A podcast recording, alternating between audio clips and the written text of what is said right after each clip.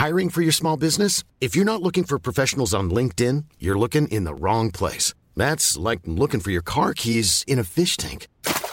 LinkedIn helps you hire professionals you can't find anywhere else, even those who aren't actively searching for a new job but might be open to the perfect role. In a given month, over 70% of LinkedIn users don't even visit other leading job sites. So start looking in the right place. With LinkedIn, you can hire professionals like a professional. Post your free job on linkedin.com slash people today.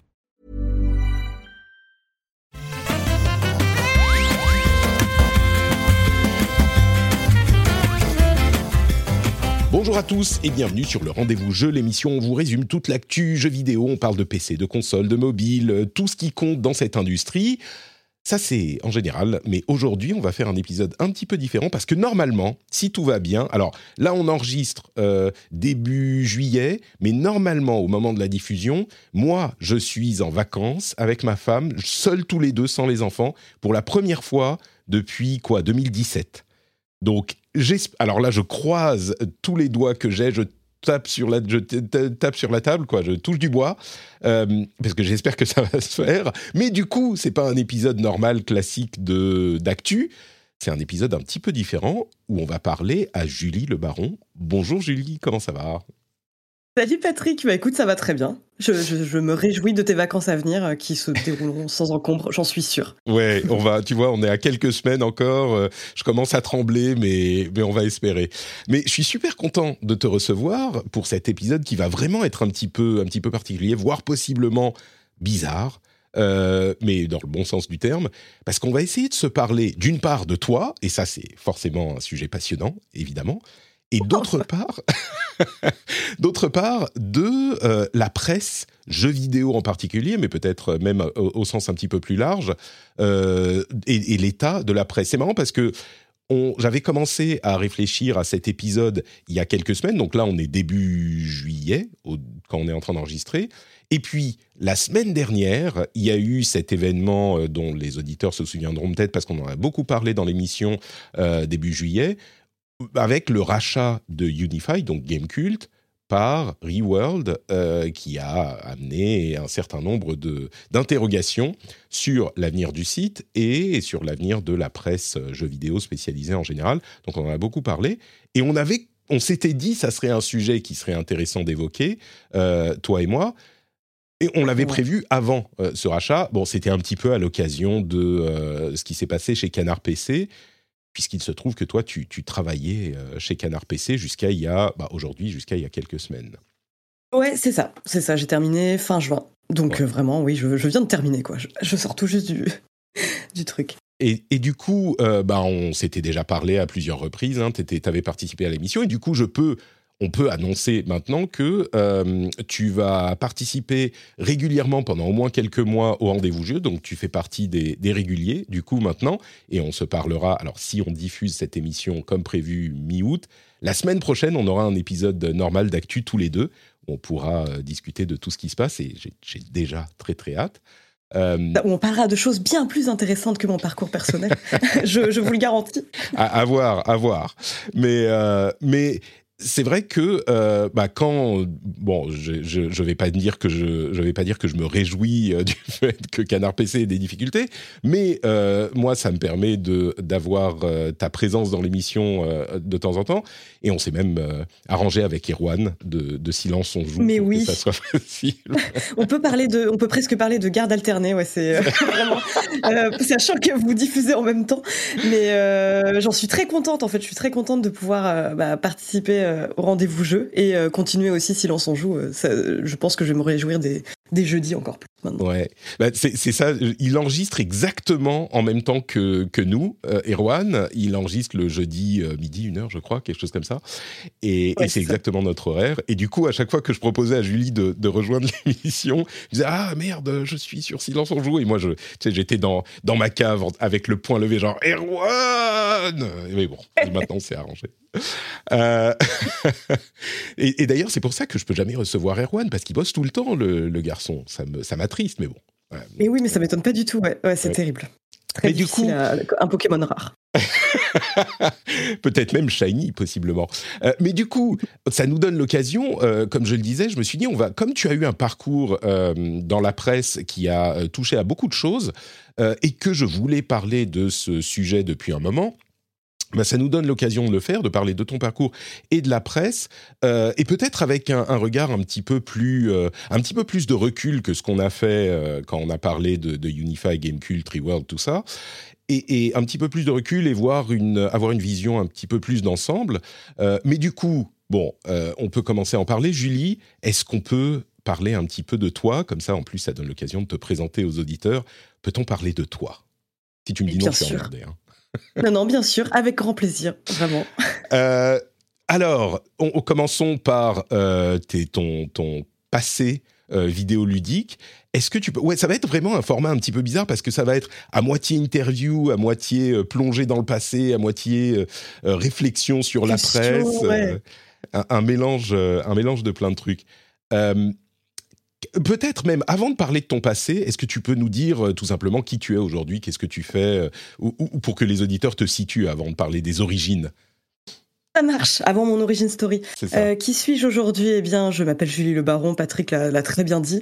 Euh, je suis journaliste en ce moment, donc euh, indépendante. J'écris pour plusieurs types de médias, écrits, et donc sur le jeu vidéo, mais, mais pas que, et je participe régulièrement donc à des podcasts où je parle, je prête ma voix dans un micro, comme je le fais ici. C'est ça. J'ai une question, peut-être avant même de repartir aux origines, une question que se posent peut-être les auditeurs d'une manière générale, puisqu'on va parler de la presse.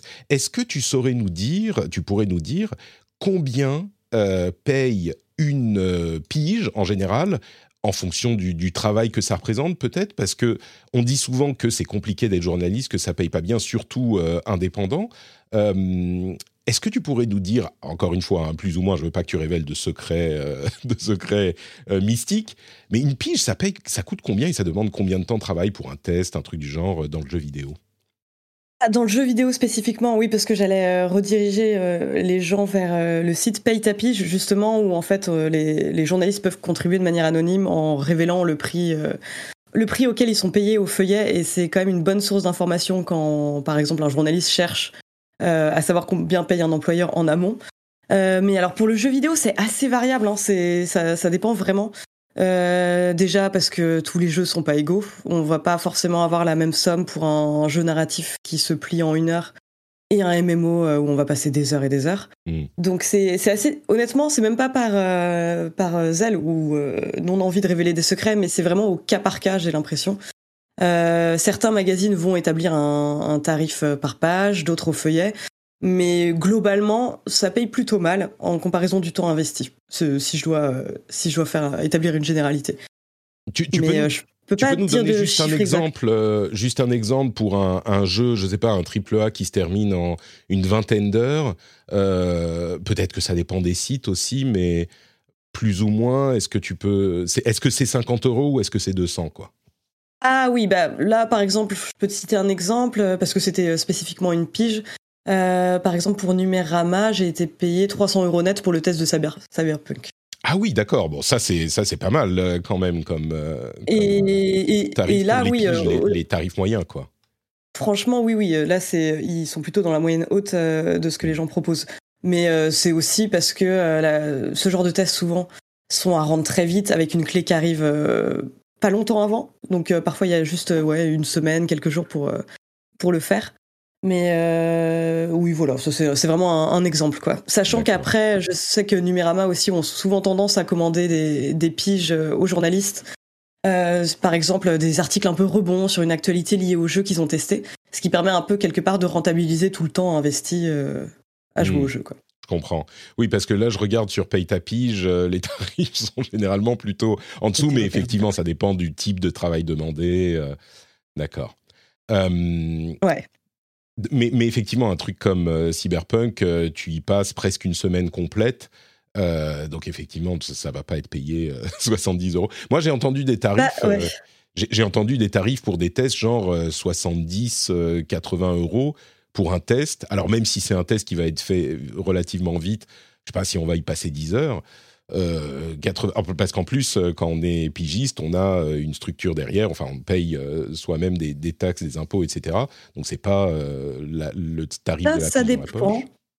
Ça dépend parce qu'il y a pas mal d'employeurs qui payent en, pige, en bulletin de salaire, et donc du coup, ça nécessite pas forcément d'avoir un statut derrière euh, euh d'auto-entrepreneur. Euh, enfin, justement, c'est même encouragé euh, pour la pige d'accepter des bulletins de salaire et pas de notes d'auteur ou, des factures. Donc, honnêtement, moi, moi, j'ai pas trop été confronté à, ce problème de devoir gérer mes, mes propres ma propre compta. Ok, je, pense que tu es, euh, tu es. Alors, je ne sais pas si on dira euh, privilégié dans ce domaine, mais moi, j'ai entendu beaucoup de gens qui me disaient, euh, bon, c'est pas comme ça que ça fonctionne, quoi.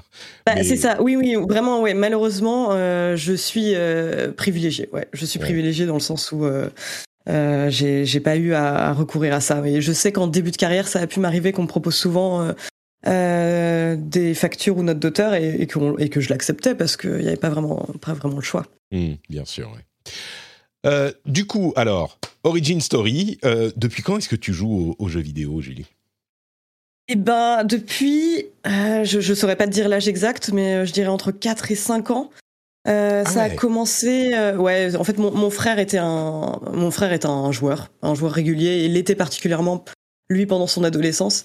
Et il jouait énormément donc euh, au, euh, point and click euh, LucasArts. C'est vraiment mes, mes, mes, tout premiers jeux auxquels je ne comprenais pas grand chose, faut l'avouer aujourd'hui. Et je suis rentrée vraiment dans le jeu vidéo PC comme ça, sachant qu'à côté, je jouais aussi pas mal aux adaptations de films Disney, donc aux jeux. Et je me souviens qu'il y avait un pack Disney avec Le Roi Lion, Aladdin, ce genre de choses. Et c'était un peu les, ouais, les, les, tout premiers jeux sur lesquels je me suis un peu fait la main. Mais après, bah, j'aurais toujours un souvenir ultra particulier en fait des moments passés à jouer euh, bah, à Day of the Tentacle, qui était vraiment euh, un de mes premiers jeux. Et, à, Full Throttle, et ça me fait rire d'y repenser parce que vraiment, je me rends compte à quel point je devais rien comprendre. Mais euh, j'ai vraiment baigné là-dedans. Et en tout cas, le jeu vidéo a toujours fait partie de ma vie, même s'il y avait aussi un côté un peu. il, y avait, il y avait toutes les restrictions qui allaient avec mes parents, par exemple, voyaient pas tous les jeux d'un bon oeil.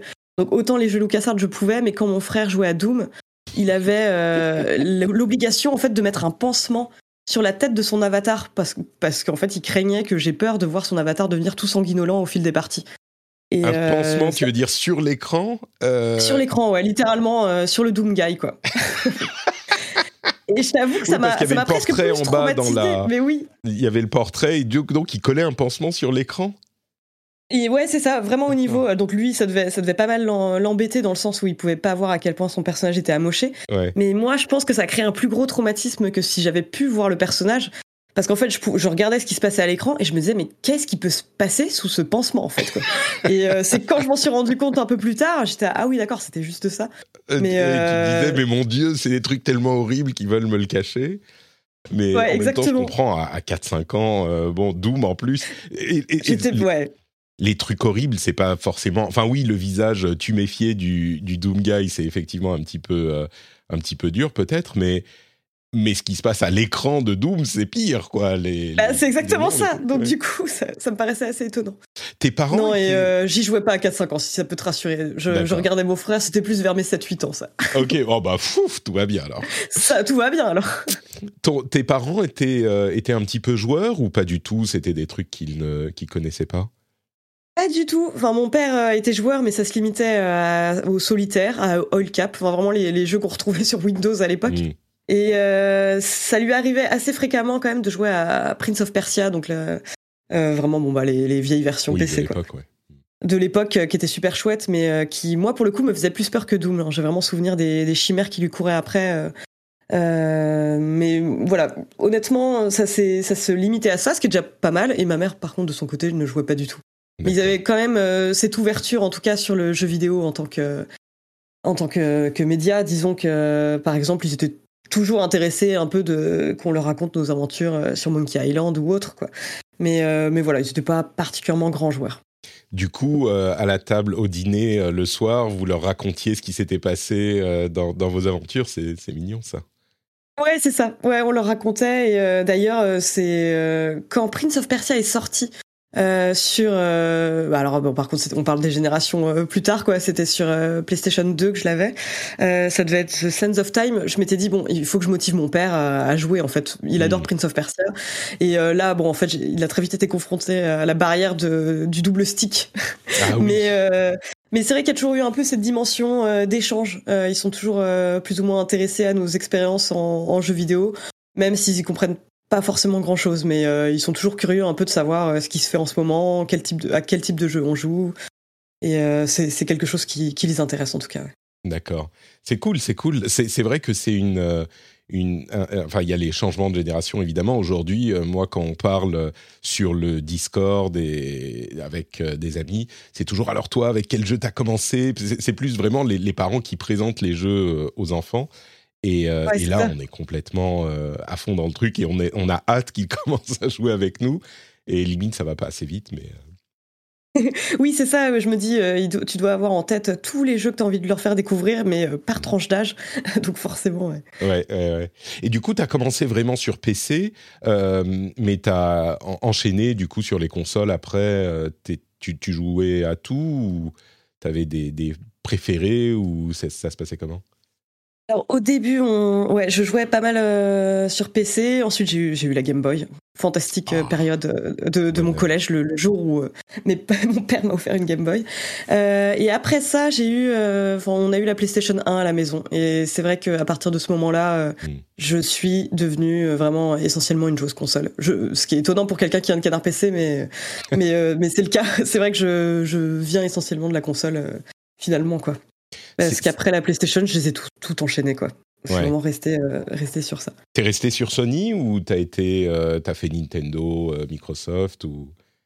Je suis un peu passé. Bah alors après c'était une question, c'était aussi une question de moyens hein, forcément de, de, de, rester sur une console. Mais disons qu'après les années étudiantes venant, j'ai eu plusieurs colocations où du coup je passais successivement sur Nintendo ou Xbox selon les les sensibilités de mes colocataires. C'est marrant comme euh, la PlayStation a. je pense qu'on certains ne se souviennent pas bien ou n'ont pas vraiment vécu ce moment où la PlayStation est arrivée et où elle a vraiment étendu euh, la, portée du jeu vidéo sur console et à vrai dire du jeu vidéo tout court parce que pendant très longtemps le jeu vidéo c'était beaucoup sur console, enfin en majorité. Et la PlayStation, quand elle est arrivée, elle était moins chère et surtout les jeux étaient beaucoup moins chers parce qu'ils étaient sur CD, qui coûtaient moins cher à faire et à vendre que les, que les cartouches. Et il y a énormément de gens qui ont découvert euh, vraiment les jeux vidéo euh, avec la, la PlayStation. Euh. C'est ouais, je, je, me souviens, enfin c'est vraiment une anecdote personnelle, mais je me souviens vraiment de la fascination qu'exerçait la PlayStation sur moi et mes camarades de classe. On devait être en CM2 ou 6e, je sais plus à l'époque. Mais vraiment au point où tout le monde connaissait le prix de la PlayStation, tout le monde en rêvait. C'était vraiment vraiment le, le, gros cadeau à avoir. Et il y a eu une journée spéciale dans mon école où des policiers sont venus en fait pour pour nous apprendre euh, des notions. Hein. Par exemple, nous dire est-ce que vous savez ce que c'est, par exemple, le recel, est-ce que vous savez. Et mmh. euh, la première question que le policier nous a demandé, c'était euh, ça coûte combien une PlayStation? Et là, vraiment, je me souviens, mais de la classe quasiment à l'unisson qui dit 690 francs. Euh, parce que je pense qu'on s'était tous auto-persuadés que c'était un jeu concours et qu'on allait repartir avec une PlayStation à la fin. oh non et, et quand le type en fait nous dit, eh ben voilà, bah si on vous propose une PlayStation à 100 francs par exemple, vous, vous doutez que c'est du recel, etc. On était ultra déçus. Mais il y avait vraiment ce côté-là, ouais, où euh, c'est, ouais, vraiment son arrivée, c'était euh, l'objet de rêve, quoi, très vite. Du coup, tu dis tout le monde dans la classe. Euh, je vais te poser une question un petit peu orientée, mais je suis euh, genuinely curious. Euh, est-ce que c'était plutôt les garçons qui s'intéressaient à ces trucs-là, qui connaissaient les prix? Et du coup, est-ce que tu étais un petit peu la, la, comment dire, la nana bizarre qui, qui s'intéressait aux jeux vidéo? Ou est-ce que les filles aussi dans la classe, ou au moins une partie d'entre elles, étaient à fond comme toi? Alors, il y avait une petite partie d'entre elles qui étaient intéressées, j'étais honnêtement pas la seule, mais euh, c'est vrai que c'était une majorité de garçons. Quand je dis à l'unisson, euh, c'était surtout, oui, des voix en passe de muet qui se sont fait entendre ce jour-là. 690 francs euh, D'accord. Et du coup, bon, tu continues sur les, les, consoles, tu continues ton parcours dans le jeu vidéo. et arrive courant 2000 le moment de commencer ta vie professionnelle. tu voulais est-ce que c'était une passion au point où tu t'es dit, il faut que je fasse un truc dans le domaine du jeu vidéo ou est-ce que c'était un truc de côté, une, un hobby, et, au niveau pro, tu t'es dirigé vers autre chose? Alors je savais déjà que je voulais être journaliste. je m'intéressais aussi énormément au cinéma, donc je m'étais plus imaginé écrire sur le cinéma à ce moment-là. Mais le jeu vidéo était toujours dans ma tête. C'est juste que, disons que j'avais l'impression que c'était, euh, enfin en tout cas mon impression de, de lycéenne ou étudiante post-bac, c'était que le milieu du jeu vidéo était ultra fermé, encore plus que celui du cinéma. Et euh, pour moi, ça me paraissait inenvisageable d'écrire sur le jeu vidéo. Euh, je j'y songeais même pas en fait. Enfin pour moi, c'était même pas une possibilité. Autant euh, sur le sur le cinéma, je voyais quelques quelques endroits où euh, je me verrais postuler plus tard ou écrire plus tard. Pour le jeu vidéo, je me disais que c'était compliqué. J'avais vraiment le sentiment euh, bah, je pense spécifiquement à, à, Canard PC, mais même euh, Joystick avant. En fait, il y a vraiment l'illusion de. Enfin, c'est pas tant une illusion, mais les équipes sont tellement identifiées qu'on a l'impression qu'elles ont été là pendant bah, pendant très longtemps et que du coup elles y resteront et que c'est difficile de s'y faire une place. Et c'était même pas ouais, c'était même pas une, possibilité que j'envisageais, même si quand bien même je jouais et, et j'adorais donner mon avis sur les jeux quoi. J'ai du coup deux questions euh, à te poser. Euh, très rapidement sur cette, euh, ce sujet, tu pensais que c'était euh, pas vraiment une possibilité, enfin tu pensais même pas parce que c'était les équipes qui étaient en place ou parce que tu te disais bah il n'y a pas de nana donc c'est pas pour moi ou les deux mélangés ou sans être vraiment conscient. ça a clairement joué. Ouais. Ça, ça, a clairement joué le fait que de ne pas avoir de signature féminine dans les magazines de jeux vidéo que je lisais, euh, même si j'ai quand même grandi avec des émissions euh, sur Game One où il y avait des femmes, mais disons que elles étaient vraiment en extrême minorité. Et euh, c'est vrai que quand je te dis c'était difficile de se faire une place, je pense que ça tient effectivement au fait que les équipes étaient ultra identifiées là depuis longtemps, mais aussi le fait qu'elles étaient composées quasiment exclusivement d'hommes en fait, vraiment. Ça a évolué, tu, ça a évolué au pas, Tu te vois pas dans ce dans ce contexte, donc tu penses même pas quoi. Ouais, voilà, c'est ça. Hmm. C'est, je suis sûr que j'aurais rêvé de le faire euh, si j'en avais perçu la possibilité à ce moment-là, mais le fait est que pas du tout. Et je pense que c'est essentiellement pour cette raison. Et du coup, mon autre question, euh, je reviens un tout petit peu en arrière. Tu dis, je savais déjà que je voulais être journaliste, mais qu'est-ce qui pousse une collégienne, une lycéenne à se dire, je veux être journaliste? C'est un métier quand même un petit peu particulier. C'était quoi ta, ta motivation euh, Parce que déjà, savoir quel métier on veut faire, c'est rare. Et journaliste, je sais pas, j'ai l'impression que c'est un Enfin, en même temps, peut-être euh, parler de trucs qu'on aime. Mais ouais, qu'est-ce qui t'a poussé? Comment t'as su que tu voulais être journaliste? Euh, bah, assez tôt en fait, hein, vraiment au, collège, quand j'ai participé au, journal de mon collège qui s'appelait le stylo bavard et où on pouvait écrire notamment, j'avais, j'aime bien parce que je parlais de rubrique culturelle comme si c'était autre chose qu'une feuille de chou, mais réalisée par des collégiens. Mais en gros, euh, moi, par exemple, j'écrivais euh, sur des livres que j'aimais bien, bon bah essentiellement Harry Potter à l'époque. Mais euh, et, effectivement, le fait de c'est pouvoir... trop trop bien, faut le lire. ah, c'était c'était clairement ça, ouais, ça ressemblait à ça. et disons que ça, ça, me plaisait bien en fait, c'est cette idée de, de donc de, de, lire, de partager un peu ce qu'on aime et justement d'avoir ce côté un peu critique. je vais pas dire analytique. J'étais au collège, mais en mmh. tout cas, ouais, j'ai pris très vite goût à ça. Et ensuite, euh, plus tard, enfin, je me suis créé un Skyblog, je crois, comme tous les adolescents de mon âge, où je, parlais essentiellement de ma vie au lycée. J'aimerais te dire que ça a changé, mais là, je suis en train de parler de ma vie dans un micro. Mais... et j'écrivais, euh, j'écrivais beaucoup de, de, chroniques, en fait, des films que j'allais voir. J'allais constamment au cinéma, et du coup, je prenais beaucoup de plaisir à écrire, euh, à écrire sur le sujet. Et donc, très vite, la question du journalisme me paraissait une évidence, quoi. Ouais. C'est, ça m'a, ça m'a évoqué un truc que j'ai peut-être déjà parlé, je suis pas sûr dans l'émission, euh, mais je disais ouais c'est un métier bizarre, c'est quand même étrange de vouloir être journaliste, mais en même temps, euh, moi je me souviens que quand j'avais, je sais pas, 18-20 ans, euh, j'avais envoyé ma candidature à un des magazines, je sais pas si c'était Console Plus ou Joystick mm. ou un truc genre ou Joypad. j'avais envoyé ma candidature avec un test que j'avais écrit d'un Zelda. Et, et, je me souviens que j'avais reçu une réponse du rédacteur ah j'avais reçu une réponse, euh, je ne sais plus qui c'était le rédac chef, mais c'était, ça m'avait, euh, ça m'avait complètement assommé. Le, le type ah m'avait dit, euh, oui, c'est, c'est, alors c'est très gentil d'avoir envoyé ta candidature, mais ton test c'est un petit peu niveau troisième, donc travaille encore un peu. Waouh, c'est rude. Oh là là. Ah, j'étais, j'étais, et bien du coup, du coup, ça m'a, ça m'a sonné. Et, et j'avais plein d'espoir. Tu sais, moi, j'étais, j'étais relativement jeune. Et il faut se souvenir que, bon, moi, je suis un petit peu plus âgé que toi. Je pense que à, à 20 ans, à l'époque, on devait avoir la maturité qu'ont les gens de la génération suivante qu'ils avaient à 15-16 ans. Tu vois, j'étais un, un, enfant encore. Et, et, du coup, j'étais plein d'espoir. Je me dis, oh, peut-être que je vais pouvoir euh, travailler dans le domaine et, et être payé pour, euh, enfin, pouvoir avoir un travail euh, dans, pour parler de jeux vidéo. Le type bon, ton test, c'est rédaction 3 Non, mais c'est rude. Par contre, il y a des manières de faire des retours. Alors, peut-être que c'est comme ça que je m'en souviens. Ça se trouve, il avait beaucoup plus mis les, les, formes et il avait enrobé, mais, mais, mais bref, oui. Donc, mais tu vois, comme quoi, finalement, j'y suis revenu et je préfère parler et, et dire les choses à l'oral, c'est peut-être plus facile pour moi parce que mes, mon niveau d'écriture, niveau troisième, c'est ça serait euh, compliqué de se faire payer pour. Euh, bon, j'écris ah peut-être un peu mieux aujourd'hui. bah oui, je pense quand même. J'espère. J'ai eu des blogs aussi. mais du coup, ah. ok, oui, tu vois, ça, ça, m'entraîne. du coup, tu as fait des études pour ça ou tu t'es lancé, tu t'es lancé sans préparation? Eh ben non, justement. Enfin, je voulais faire des études pour ça. Enfin, voulais faire. À l'origine, en fait, j'ai fait une licence d'anglais en lettres, langues et civilisations étrangères. Euh, parce que à ce moment-là, je m'étais auto-persuadé que, enfin, et c'est le cas hein, quand même, mais euh, ce qu'on n'arrêtait pas de me répéter, c'est le journalisme est un milieu bouché. Il faut que tu trouves une solution de secours, on ne sait jamais. J'ai même pas songé à faire euh, une école de journaliste directement. Je suis rentrée en licence, en me disant, voilà, enfin, le débouché naturel, c'était d'être professeur d'anglais.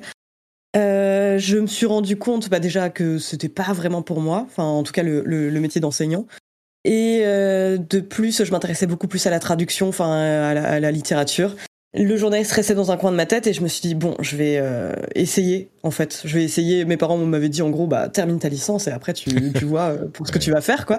Passe, ta licence d'abord. passe ta licence d'abord. Exactement et le, le, le fait est que je me suis dit avant de me lancer Mais tu te rends compte t'aurais pu, aurais pu être prof et, et, et jouer des coups euh, des coups dégueulasses comme les, les, les policiers qui étaient venus te faire croire que t'allais gagner oh une PlayStation.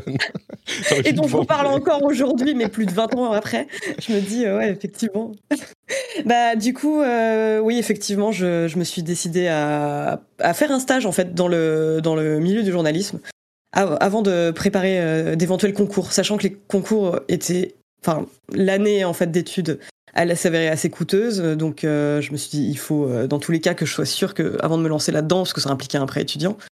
Donc je fais un stage et ce stage était chez Vice Magazine qui au final a été mon premier employeur. Et le moment où ils m'ont proposé un poste à l'issue de ce stage, j'ai pas hésité. Je me suis dit bon bah si je peux euh, passer euh, passer la case études, euh, ça me va très bien. Même si bah c'est quelque chose à la fois où je me dis j'ai eu énormément de chance, mais ça a été compliqué en fait au début de gérer ça parce qu'il y avait forcément un syndrome de l'imposteur qui revenait en permanence. Parce que la première question qu'on pose à un jeune journaliste, c'est systématiquement quelles études tu as fait, et c'est des questions mmh. qui tendent à disparaître plus tard avec l'expérience. Ouais, d'accord. Et, du coup, mais, mais du coup, oui, tu dis, j'ai pas hésité. Euh, tu t'es dit, je vais, je vais commencer à bosser tout de suite. Et les études, bon, tu avais quand même ta licence euh, en poche quand tu ouais, fait ça. ton stage. Euh, je ne l'avais pas encore. Non, justement, je ah. je l'avais pas encore. Et j'ai terminé mes partiels alors que j'étais embauchée justement. J'avais réussi à négocier deux semaines pour passer les partiels. C'était une entrée dans le monde du travail assez musclée, mais mais je regrette pas, ouais. Et du coup, tu es arrivé dans le merveilleux monde du journalisme avec ton stage et puis ensuite avec l'emploi. Euh, et, c'était tout ce que tu espérais? C'était euh, le, bonheur de pouvoir parler de tes passions euh, librement, dans une ambiance de camaraderie sans faille et de, Comment dire on, se prend des pizzas et des bières et c'est le bonheur? Ou c'était un peu plus rude? Non, c'était un peu plus rude que ça, mais euh, disons qu'il y avait quand même un certain esprit de camaraderie parce que quand je suis arrivée à Vice, euh, il y avait très peu d'employés, on était vraiment euh, dans un, petit bureau, donc il y avait effectivement ce côté un peu on prend des pizzas ensemble. Après, sur le, côté réalité du boulot, c'était très différent. Sachant que Vice est un média américain à l'origine, il y avait énormément de, de traductions. La, la, la rédaction française n'avait pas beaucoup de, de moyens à l'époque. Donc c'était euh, essentiellement des traductions. Alors là où j'ai adoré, parce que moi je, m'intéressais vraiment à la traduction et je pense que c'était un moyen... Euh, ouais, puis c'était un moyen euh, vraiment ultra intéressant de se, de, de se faire la main en fait. D'apprendre en fait à voir comment est-ce qu'on construit un récit journalistique, sachant que je pouvais, j'avais quand même la main assez libre sur les, les sujets que je voulais traduire. Vice, ce qui est intéressant, c'est qu'il y a tout un côté qui est vachement mis en avant euh, qui est le côté un peu plus clickbait, si j'ose euh, me le permettre. Mm. Mais euh, il y, a, aussi énormément de reportages en fait qui sont menés par les différentes rédactions à travers le monde, qui donnent à voir un peu sur les situations de, chaque pays où une rédaction de Vice s'est implantée.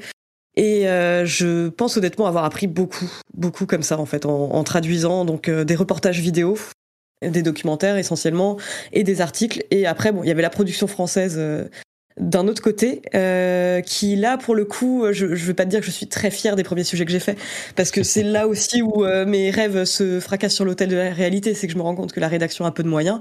Donc c'est essentiellement des articles qui se limitent donc à du micro-trottoir, enfin des choses faciles à faire, euh, à faire quand on a peu de moyens. Quoi.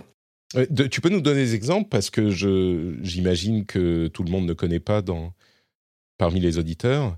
Euh, c'était quel genre de boulot que tu faisais ou qui, était produit dans, dans bah, mes, premiers, mes premiers articles, c'était essentiellement des. Alors, mon tout premier article, je m'en souviens, c'était. Euh, c'était un article sur, euh, qui, sur une espèce de légende urbaine qui convient d'appeler le, le, mythe du trou de l'enfer russe. C'est donc pendant la guerre froide, un, trou a été creusé, enfin, il y a eu un, un, trou creusé en vue pas d'aller au centre de la Terre, mais en tout cas d'aller le plus profondément possible, donc dans la péninsule de Kola en Russie. Et euh, ça, le projet étant trop coûteux, il a été arrêté. Il y avait toutes sortes de, rumeurs qui circulaient, comme quoi, mais des, rumeurs complètement fantasques, hein, comme quoi un micro y avait été placé, on avait entendu des cris de douleur. Et euh, donc, euh, moi, l'idée, c'était en fait euh, de discuter avec des scientifiques ayant pris part au projet pour juste bah, qui débunkent un peu tout ça et puis qui m'expliquent un peu quelles, quelles étaient les motivations derrière. Et ça, c'était donc un premier article qui était pas brillant, si, si je peux me permettre. Et ça a l'air intéressant euh, pourtant comme sujet. Tu veux dire que c'était mal exécuté parce que tu débutais? Oui, voilà. Je dirais, je pense que c'était un super sujet, mais que j'aurais pu en faire euh, bien, j'aurais pu faire bien mieux. Enfin, en mm. tout cas, je le traiterais pas du tout de la même manière aujourd'hui. Là, c'était plus un, article semi-gonzo où je parle de, de, ma propre expérience et difficulté à contacter en fait les ingénieurs russes. Et euh, ensuite, mon premier micro-trottoir. Alors ça, c'est très particulier. Il me semble que oh, Eric Cantona avait lancé un appel à. Ah, je sais plus exactement ce que c'était parce que c'est vraiment ça remonte à 2010, mais euh, avait lancé un appel à retirer euh, en masse son argent des banques. Et euh, donc ça faisait énormément rigoler le rédac chef de se dire il faudrait interviewer toutes les personnes qui retirent pour savoir s'ils participent à la révolution de Cantona. Sachant que bien sûr c'était absolument pas le cas. Et, et c'est ce que j'ai fait. En fait, je suis allée enquiquiner des personnes qui étaient persuadées que j'allais leur copier leur code confidentiel derrière l'épaule pour leur demander est-ce que vous faites la révolution à la Cantona? Et, euh, et eux me disaient non, mais par contre, ça m'intéresse d'en parler. Et ça. Je critique un peu le côté micro-trottoir parce qu'on on, s'imagine que c'est euh, vraiment le truc qu'on donne euh, à des stagiaires en journalisme, et c'est souvent le cas. Mais euh, moi, j'avais trouvé ça assez passionnant en fait parce que c'est une excellente excuse pour parler avec des gens d'horizons ultra différents et leur poser toutes sortes de questions indiscrètes sans que eux n'y voient le moindre inconvénient. Et je trouvais ça vraiment passionnant en fait de passer la journée à discuter avec une vingtaine de personnes différentes. C'est quelque chose que j'ai beaucoup apprécié en fait dans mon expérience en stage. Mais du coup, moi j'ai l'impression que c'est quand même assez intéressant ce boulot. Et puis euh, il y a de, alors oui, c'est des moyens peut-être euh, limités, mais c'est pas non plus. Si tu veux, quand on parle de la presse, je suis un peu surpris parce que quand on parle de la presse et en particulier de la presse euh, tech, jeux vidéo, ce genre de choses, qui est celle que je connais, quand on commence et ce qui fait le gros de l'activité, eh ben, ça va être euh, de faire de la news. On, est des newsers, on va les enchaîner 10, euh, 15 par jour.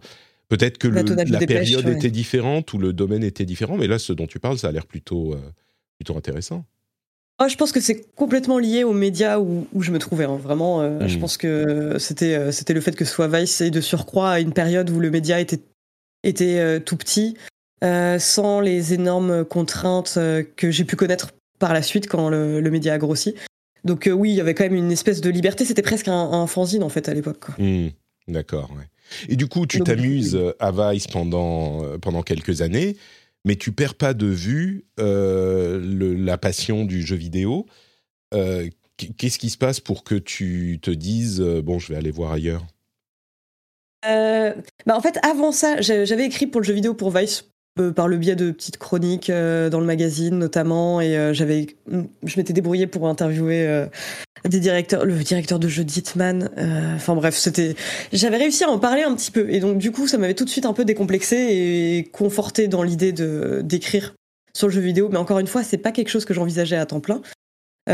encore une fois parce que j'estimais que c'était impossible c'est euh, en fait l'envie de quitter Vice euh, était pas vraiment liée à mon envie d'écrire sur le jeu vidéo, c'était vraiment lié à l'envie d'écrire tout court. Hmm. C'est que je m'étais retrouvée donc du coup, euh, donc je passe de stagiaire éditoriale à assistante éditoriale, puis plus tard rédactrice en, chef du site puis du magazine. J'avais plus du tout le temps pour écrire et ça me manquait énormément. En plus de ça, il y avait énormément de changements qui s'opéraient à Vice à ce moment-là, une ambiance de travail qui était devenue qui était devenue vraiment tendue et compliquée par moments. Donc je m'étais dit que c'était le bon moment pour partir et très peu de temps après, en fait vraiment quelques mois après, je reçois un mail du rédacteur en chef de Canard PC. Et là, on, est dans le népotisme total. Enfin, pas vraiment le népotisme, mais dans l'entre-soi total. Dans le sens où, euh, à la rédaction de Vice se trouvait euh, donc une verticale dédiée aux sciences et à la technologie qui s'appelait Motherboard. Et euh, la rédactrice en chef était la petite amie d'Ambroise, donc le Garel, le rédacteur en chef de Canard PC de l'époque. Et donc lui est venu vers moi en m'expliquant, écoute, je cherche, euh, on passe en format mensuel, on cherche de nouveaux contributeurs. Le, le truc, c'est que j'aimerais bien quelqu'un qui ne vienne pas nécessairement de la presse jeux vidéo, euh, parce que euh, j'aimerais bien des angles un peu nouveaux, des regards un peu nouveaux sur l'industrie. Mais voilà, quand même des personnes qui s'intéressent aux jeux vidéo. Est-ce que c'est ton cas? Et là, je reçois ça et je me dis non seulement bon bah c'est fantastique parce que Canard PC, j'ai pas parlé.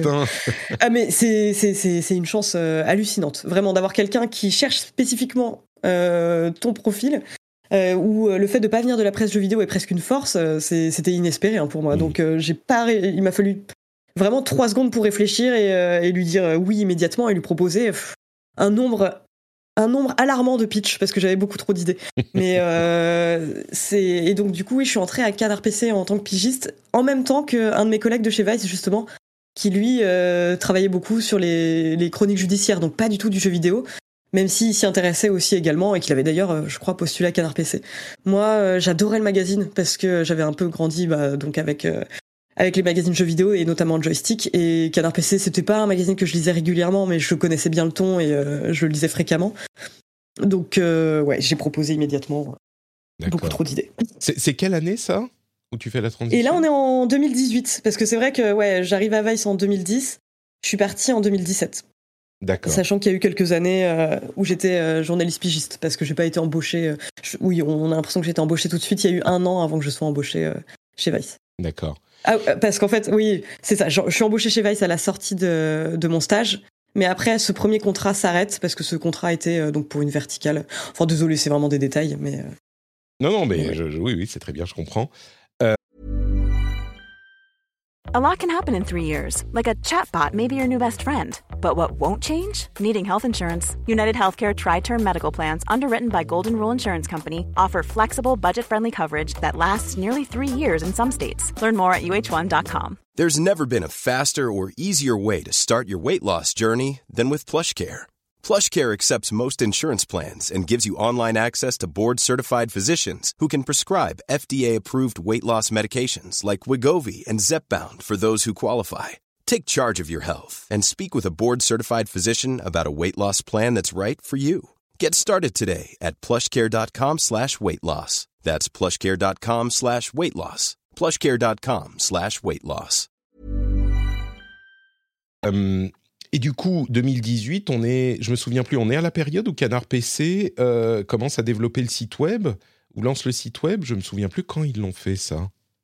C'était, euh, oui, il, avait déjà été fait. Euh, je, bah, je, pense que c'était en fait en plein moment où le site web était développé et ils, envisageaient, enfin, ils passaient au format mensuel, ouais. D'accord. Ouais, c'était pile poil cette période en fait. Parce que Canard PC a effectivement, pendant longtemps, euh, s'est reposé sur euh, la, vente de papier sans euh, Z vers le web, et ça devait être autour de cette période, effectivement, qu'ils ont enfin fait la transition.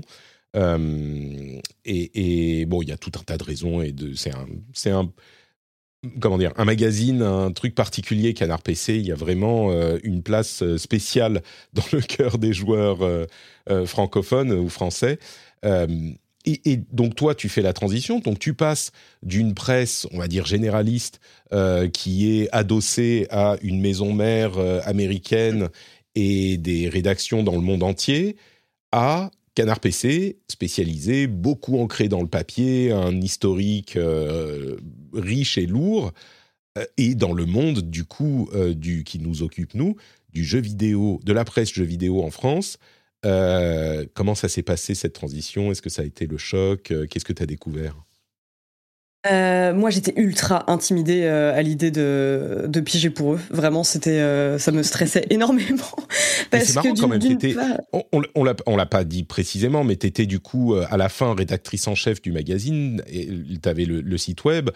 Tu avais quand même un poste au bout de 6-7 ans de carrière qui était impressionnant. Et du coup, toi, tu étais intimidé par Canard PC ah bah complètement, bah, parce que c'est il y, a aussi le côté affect, vu que c'était un magazine que je lisais, dont j'avais identifié les rédacteurs.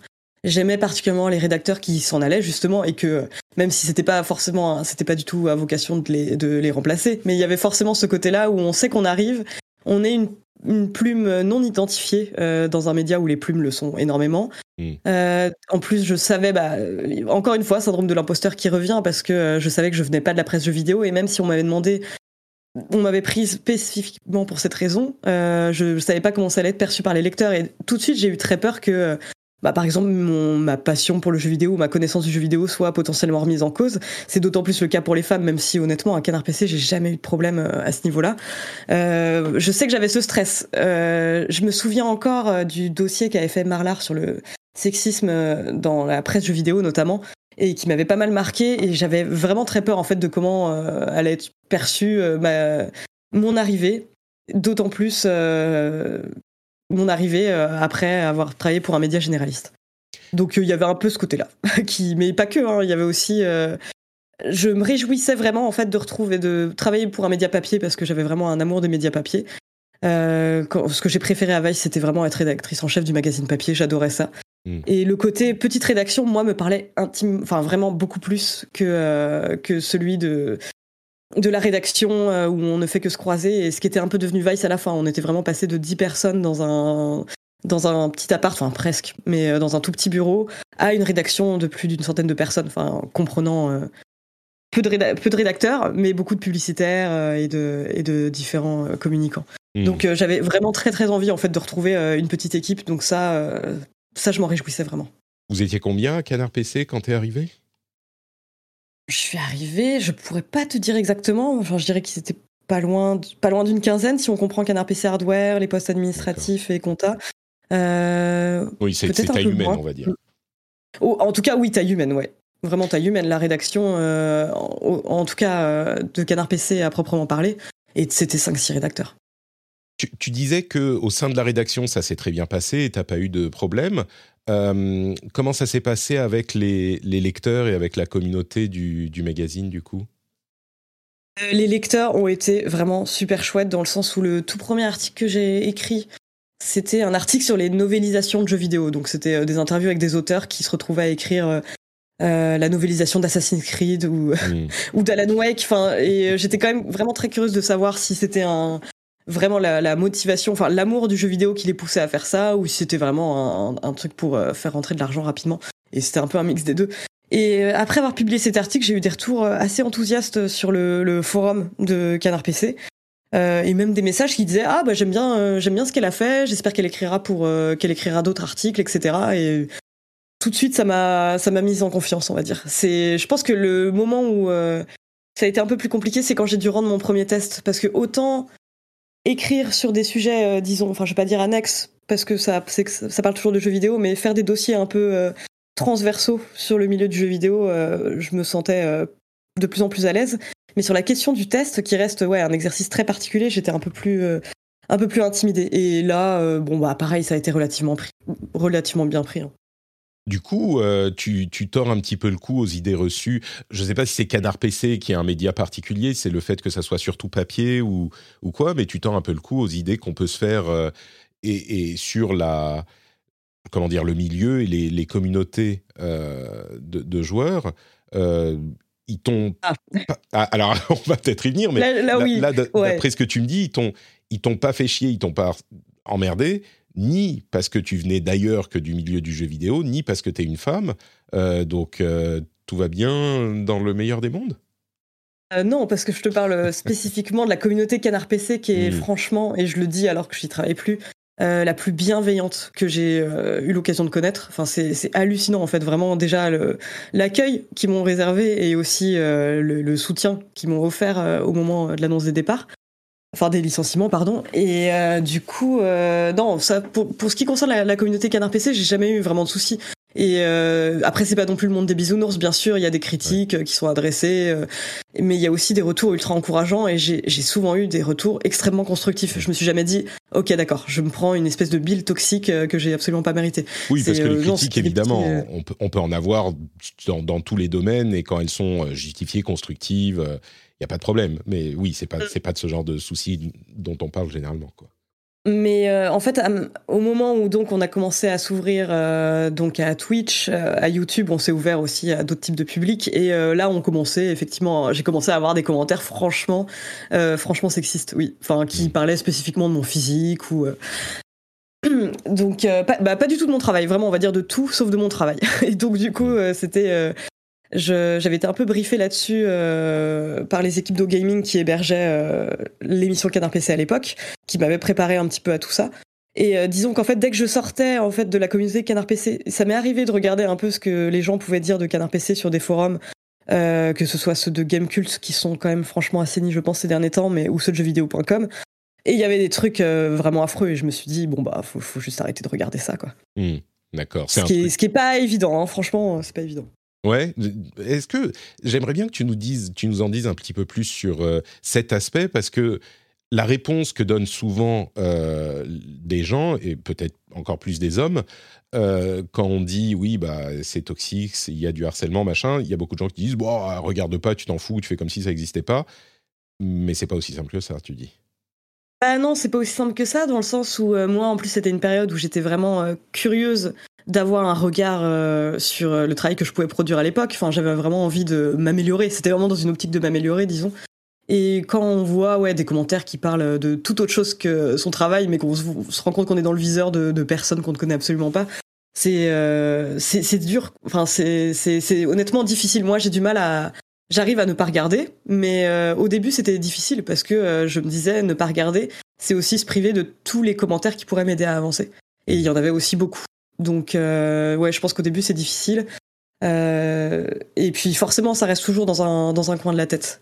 Donc Ouais. euh, heureusement été quand même vachement entourée. Enfin je trouve que l'équipe de Canard PC a été vraiment super à ce niveau-là. C'est dès qu'il pouvait y avoir mais l'once d'un commentaire négatif etc. Enfin on en discutait. Enfin c'était vraiment Enfin, on me demandait bah, comment je le, je le ressentais, quoi. Et ça, euh, je pense que c'est important quand on commence à bosser dans la presse jeux vidéo et qu'on s'expose effectivement à, un- à une, communauté, une communauté qui peut être toxique, enfin vraiment par endroits euh, complètement. Et euh, ça, je l'avais, je l'ai plus expérimenté en tant que joueuse qu'en tant que journaliste, je pense. Euh, c'est important, je pense. C'est c'est marrant parce que les gens qui disent généralement ce genre de choses, bon, il suffit de pas regarder, c'est les premiers à, à- à se, comment dire, à s'effondrer quand euh, un quart euh, du- de la moitié du début de ce genre de choses leur arrive pour une raison ou une autre, Oui. parce qu'ils se sont fait afficher ou pas quoi, et, et tout à coup c'est c'est les, les larmes et le désespoir. Donc euh, bref. Euh, ouais, non, c'est clair.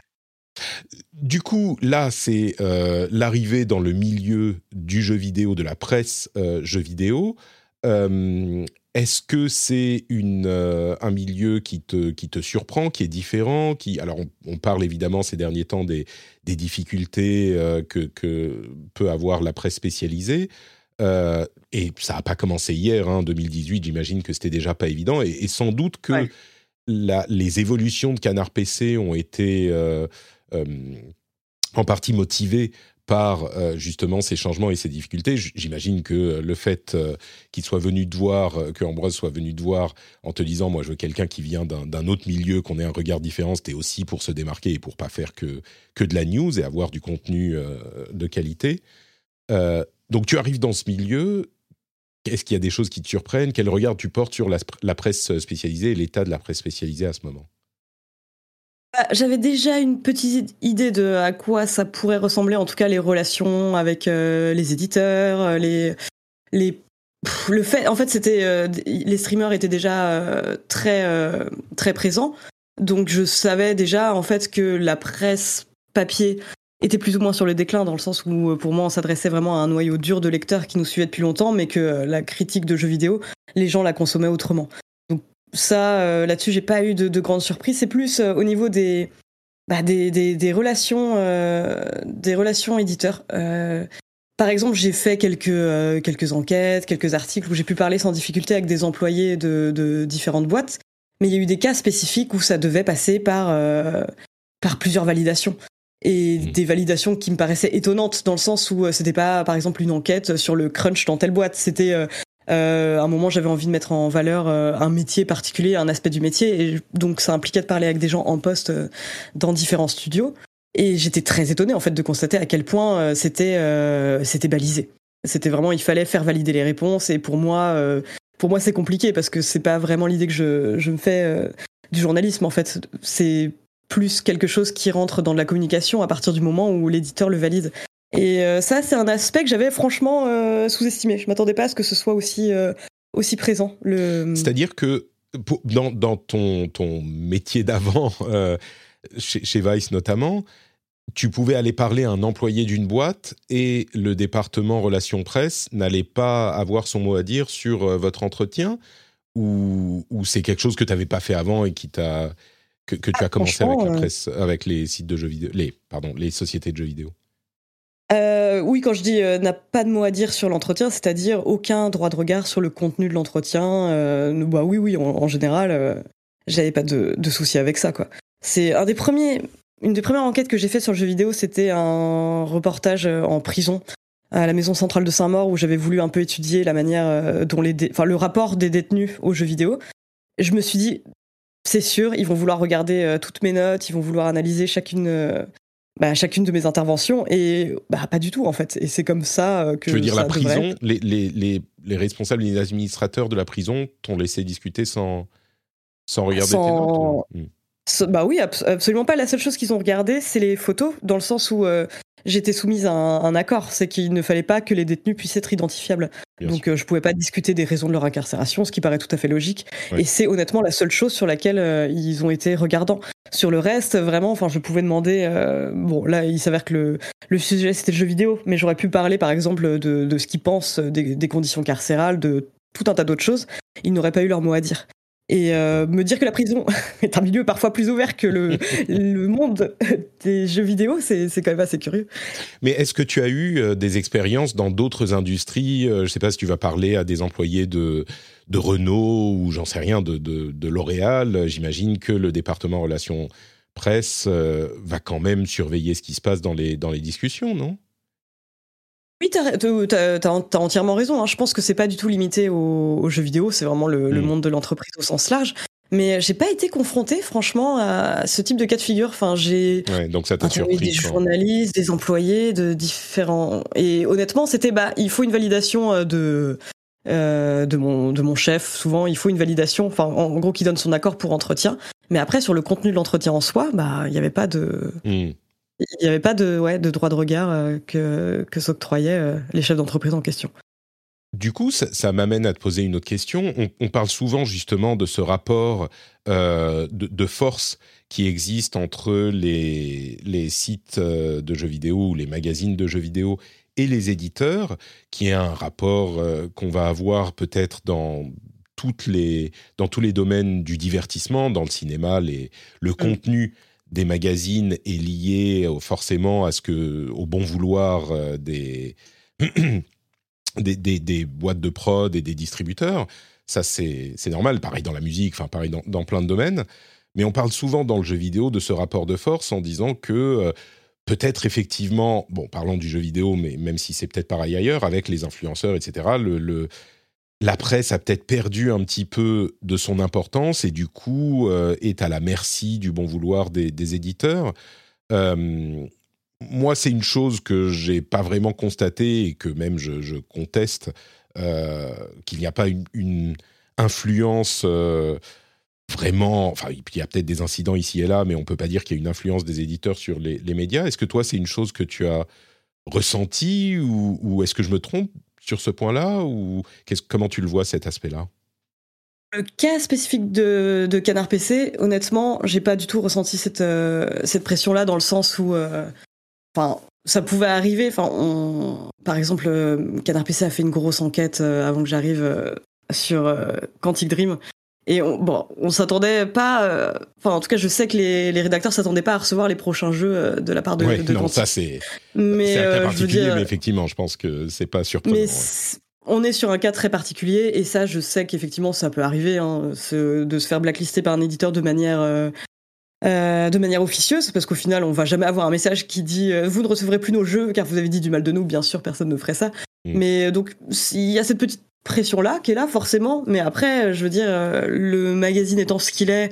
Et revendiquant son indépendance, on, les, les éditeurs qui travaillent avec nous, enfin qui, en tout cas, quand je dis travaillent avec nous, qui nous envoient leur code, savent très bien qu'on a une liberté de ton énorme et qu'on n'écrira jamais euh, quelque chose de positif pour leurs beaux yeux. C'est, on jugera le jeu et le, et le, le jeu seul. Et là-dessus, en tout cas, j'ai jamais euh, eu le sentiment qu'on me poussait à écrire autre chose que ce que je voulais. Donc euh, non, je l'ai pas, je l'ai pas ressenti. C'est marrant parce Mais, que moi euh, j'ai. Oui, pardon. Non, je disais, c'est, c'est vraiment plus sur l'aspect bah, que je te disais, quoi, sur le côté ah bah eux, on va être blacklistés. On sait très, enfin, quand on met une mauvaise note à un jeu, on s'attend euh, potentiellement à ne plus recevoir de jeu de la part de cet éditeur. Parfois ça arrive, parfois ça n'arrive pas. Mm. Mais, mais voilà, ce, ce type de pression là plutôt. Ouais. Moi, j'ai euh, j'ai travaillé du coup chez euh, Blizzard pendant quelques années, pendant plusieurs années. Il y a de 2009 à 2014 au département relations presse.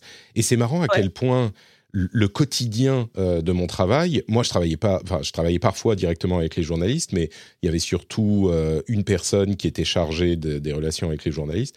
Et c'est marrant à quel point les gens dans la, comment dire, chez les lecteurs ont parfois une image des, des relations presse qui est un petit peu euh, les, tu sais, le puppet master qui tire les fils Oui. dans l'ombre, machin. Et, et c'est arrivé, je me souviens d'une histoire de, c'était, c'était, c'était pas chez nous, mais quelqu'un avait fait un papier euh, hyper critique d'un journaliste, d'un, éditeur ou lever un lièvre ou un truc du genre. Il y a un éditeur ou met une mauvaise note, c'est possible. Il y a un éditeur qui Mm. s'était énervé, qui connaissait pas bien le, le, le truc et qui avait dit ah mais cela, euh, on, on leur envoie, enfin on les blacklist machin. Et, et les responsables PR étaient justement euh, avaient fait le bouclier quoi. Ils disaient mais enfin ça va pas la tête, ça, ça se fait pas quoi.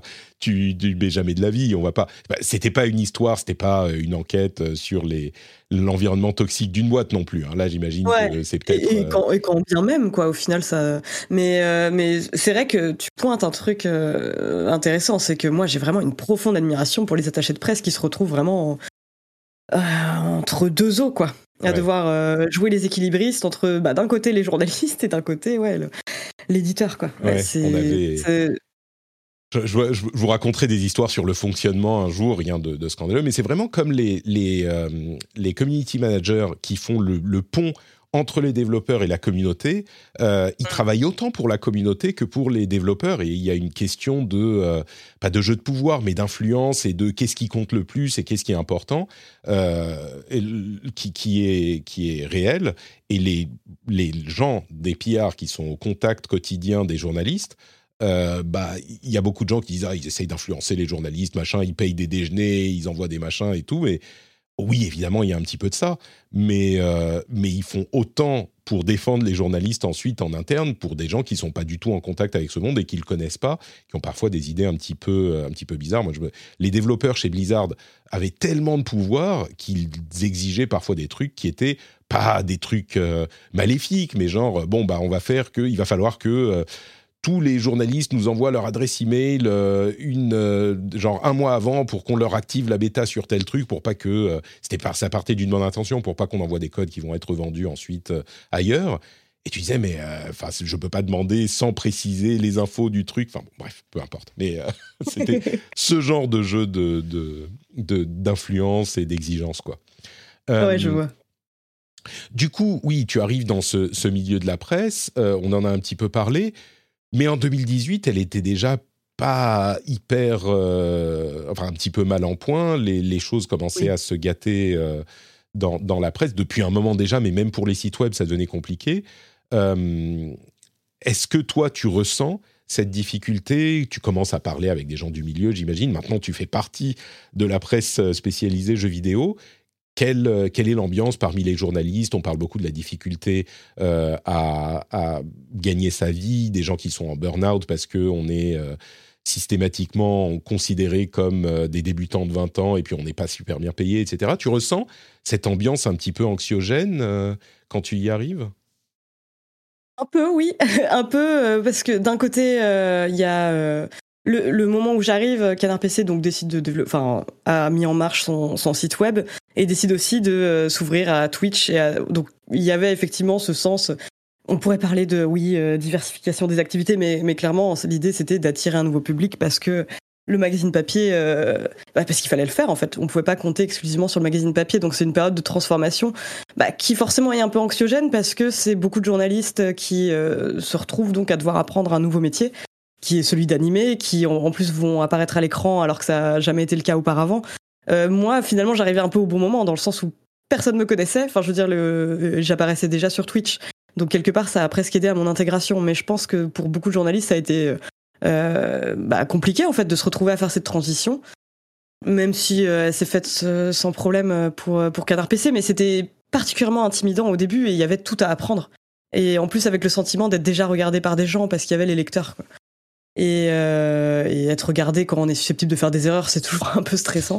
Donc je, ressentais ce côté-là, et puis il y avait quand même aussi cette idée de, euh, je voyais, euh, donc quand j'ai commencé à rencontrer euh, des, confrères et des consoeurs dans le milieu, bah oui, je me suis rendu compte quand même d'un constat, c'est qu'on était quand même assez mal payés globalement, qu'on soit en poste ou en, ou en pige, et, et que c'était compliqué. Il revenait toujours en fait cette idée de métier passion euh, qu'on devrait faire pour pour des cacahuètes, et ça c'était c'était déjà bien présent. Ouais. Il y, a plusieurs choses dans ce que, dans ce que tu disais. D'abord, est-ce que tu peux expliquer la différence entre le statut de pigiste et le statut de journaliste en plein euh, dans ce milieu? Euh, bah alors, euh, journaliste à, temps plein, donc a priori, on travaille pour une seule rédaction. Et quand on est pigiste, on peut travailler pour tout type de rédaction. C'est, mais de manière, ça peut être de manière régulière, mais ça peut aussi être de manière très ponctuelle. C'est un, c'est un statut, disons, plus précaire même beaucoup plus précaire parce que bah, déjà il n'y a pas les congés payés, euh, les avantages du salariat, mais c'est aussi euh, qu'on se retrouve en fait à courir euh, après plusieurs employeurs et c'est un statut qui est qui est beaucoup plus compliqué à comprendre, par exemple pour un conseiller Pôle Emploi. ouais, donc tu es payé, donc es payé quand même en fiche de salaire, mais mini fiche de salaire. Donc tu as travaillé trois jours, tu es payé avec euh, les, les, Bon, tu as tes, euh, ton assurance euh, chômage, maladie, etc. Tu n'es pas, toi, complètement indépendant. Mais par contre, tu es, une sorte de micro-temps partiel qui peut aller voir où il veut, indépendant, mais qui est payé en fiche de salaire malgré tout. Exactement. Voilà. Et puis qui peut bah, aussi s'arrêter à tout moment. Ça, c'est le gros problème. Le, gros côté précaire du, de, de, la vie de pigiste. Il y, a beaucoup de pigistes dans le milieu de la presse jeux vidéo en pourcentage de bah, J'aurais j'aurais du mal à l'établir. J'essaye de voir avec les rédactions dont je connais un peu les, les équipes. Je vois Gamecult, euh, ils ont ils avaient quelques pigistes. J'y vais le mag en ont aussi, mais ça reste euh, minoritaire, je pense, par rapport aux équipes en interne. En tout cas, hmm. pour Canard PC, on a moi donc j'étais pigiste, euh, mais ils, ont fini par m'embaucher. Et il y a ouais non, ça reste mineur. C'est pas la majorité des, des gens qui bossent dans les rédactions, quoi. Non. Non, franchement, non. Ce qui, ce qui pourrait d'ailleurs, euh, l'une des inquiétudes euh, avec euh, le rachat de Unify par Reworld, c'est justement cet aspect. il semble que Reworld Media travaille beaucoup avec très peu de journalistes à temps plein et beaucoup de pigistes, et c'est ce qui l'un des, des, des, l'un des facteurs qui, qui est un petit peu inquiétant. Il y a bah d'autres rédactions d'ailleurs qui sont réorganisées un petit peu comme ça, il semble, et c'est forcément plus compliqué à gérer. Oui. Bah, c'est vrai qu'après le cas euh, Science et Vie, on a pu voir ce que ça a donné. Euh, Reworld Media a un peu cette réputation de fossoyeur du journalisme, donc forcément euh, euh le temps est à l'inquiétude. Enfin, au moment où sera diffusé cette, ce podcast, on en saura peut-être un peu plus. Mais en tout cas, oui, les, les circonstances sont quand même très floues pour les équipes de Game Cult. C'est l'impression que ça donne. Il y a un autre aspect de ce que tu disais que je voudrais explorer un tout petit peu plus, c'est la question de cette transition que Canard PC a dû faire parce que en, oui 2018 euh, cette rédaction c'est vraiment euh, a fait une transition que d'autres ont fait, on va dire cinq ou même plus de temps avant, en passant du papier à au net et donc en amenant bah, tout ce qui est live et ce genre de choses. Si on va sur le site de Canard PC aujourd'hui, bah, ils ont tout. Ils ont les liens vers, ils ont leur Discord, ils ont Instagram, ils ont Facebook. Enfin, il y a même les podcasts. exactement. Il y a YouTube, il y a Twitch. Enfin, il y a tout. Et tu disais, mais du coup, c'est vraiment apprendre un autre métier euh, ça, c'est quelque chose qu'on réalise pas forcément. Quand tu es journaliste, euh, bah, tu écris des trucs et tu prends ton temps pour euh, rendre ton papier. Euh, quand tu, es, tu fais partie d'une rédaction Internet, aujourd'hui, on te demande de faire mille choses différentes qui sont pas forcément les mêmes métiers.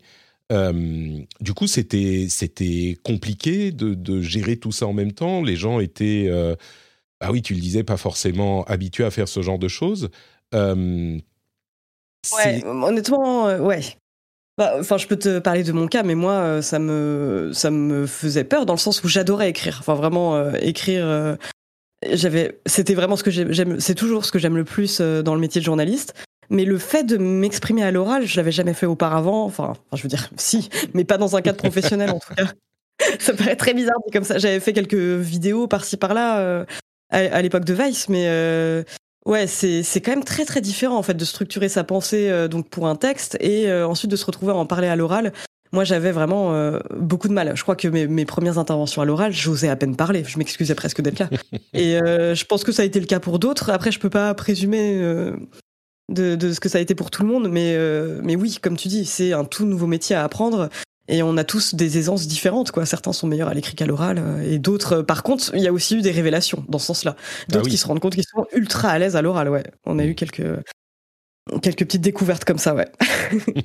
Mais du coup, euh, ça nous amène aussi à parler d'un autre élément qui est hyper important dans la presse spécialisée ou dans les médias spécialisés des jeux vidéo aujourd'hui, c'est justement la concurrence de cette, ce tout nouveau corps de métier qui est celui des, influenceurs, on va dire au sens large, que ce soit YouTube, Twitch ou, mm. TikTok aujourd'hui.